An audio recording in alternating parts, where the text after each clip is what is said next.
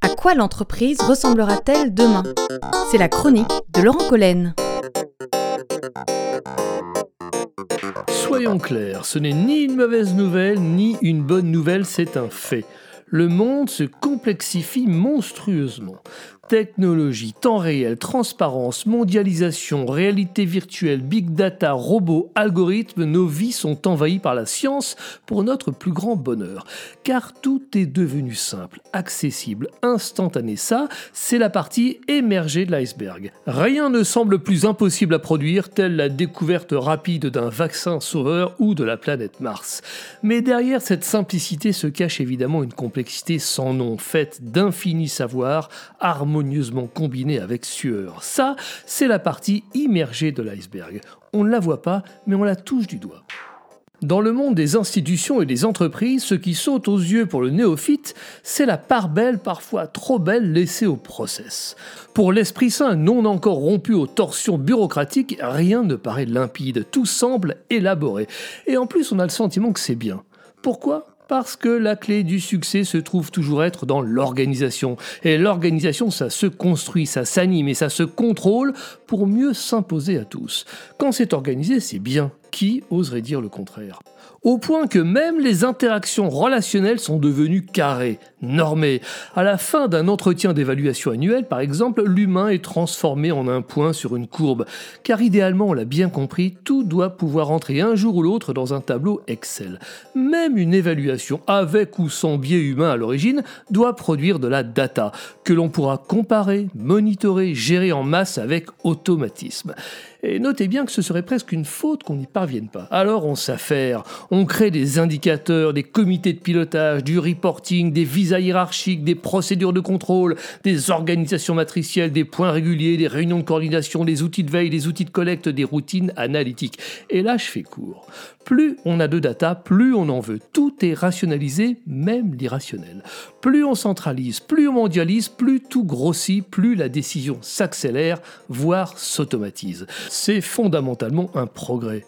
Mais on est juste en droit de se demander si tout est aussi apte à entrer dans des cases qu'on peut bien l'imaginer. Ce qui se maîtrise, c'est tout ce qu'on a pu transformer en data, tout ce qu'on a pu aligner, tout ce qui a bien voulu se plier à l'exercice.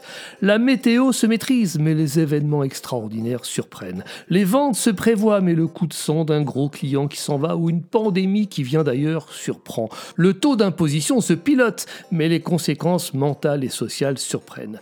D'une certaine manière, on en regardant dans le rétroviseur, car en l'absence de prévision ou d'intuition sérieuse, c'est le passé qui dessine le présent.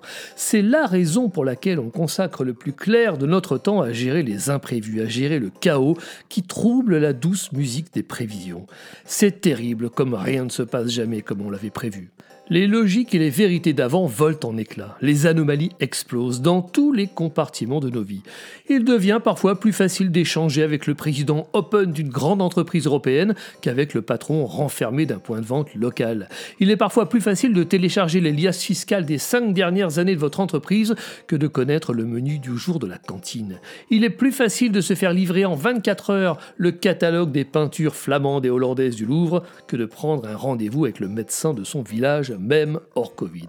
C'est comme ça. On ne maîtrise que ce qui a été encapsulé dans les systèmes. Tout ce qui a été bureaucratisé, processisé, l'a été pour le bien de tous, pour notre performance collective. Donc sérieusement, je pensais qu'évidemment on avait gagné en performance, jusqu'à lire les derniers indices de McKinsey sur le sujet. En 60 ans, la bureaucratie a été multipliée par 35, disent-ils, et dans le même temps, la productivité a été divisée par 10. En résumé, plus on bureaucratise, moins on performe. Mais attention, un qu'on ne s'y méprenne pas. On ne bureaucratise pas par plaisir. On bureaucratise pour mettre en œuvre les processus d'optimisation souhaités par le management.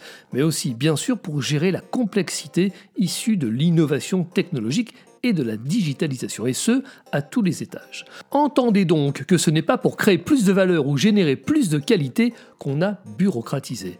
Et bien sûr, c'est là que le bas blesse. Alors, faut-il la nourrir sans cesse, cette bureaucratie-là, ou faut-il lui faire la peau?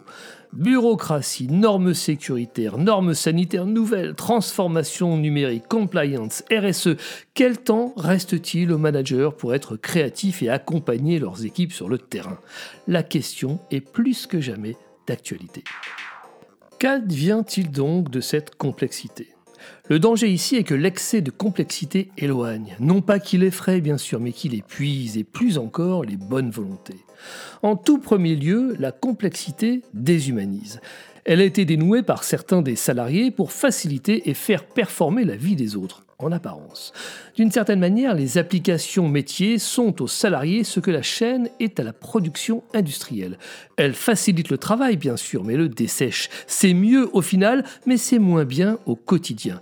Les rapports humains sont moins utiles car la digitalisation a tout réglé, tout prévu. On peut avoir le sentiment que le métier s'appauvrit, perd de son sens alors que le résultat du métier, lui, grandit.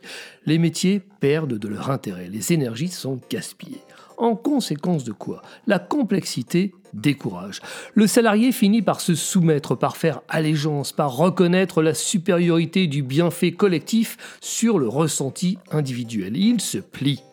S'il ne se plie pas, il cherchera un autre travail, voire une reconversion pour trouver un emploi qui lui aille. C'est le boom des bilans de compétences et de l'entrepreneuriat individuel. S'il ne se soumet pas et s'il ne se reconvertit pas, alors il cherchera à compenser, c'est-à-dire à faire deux fois le travail, une fois pour l'outil logiciel et une fois pour lui comme il l'entend.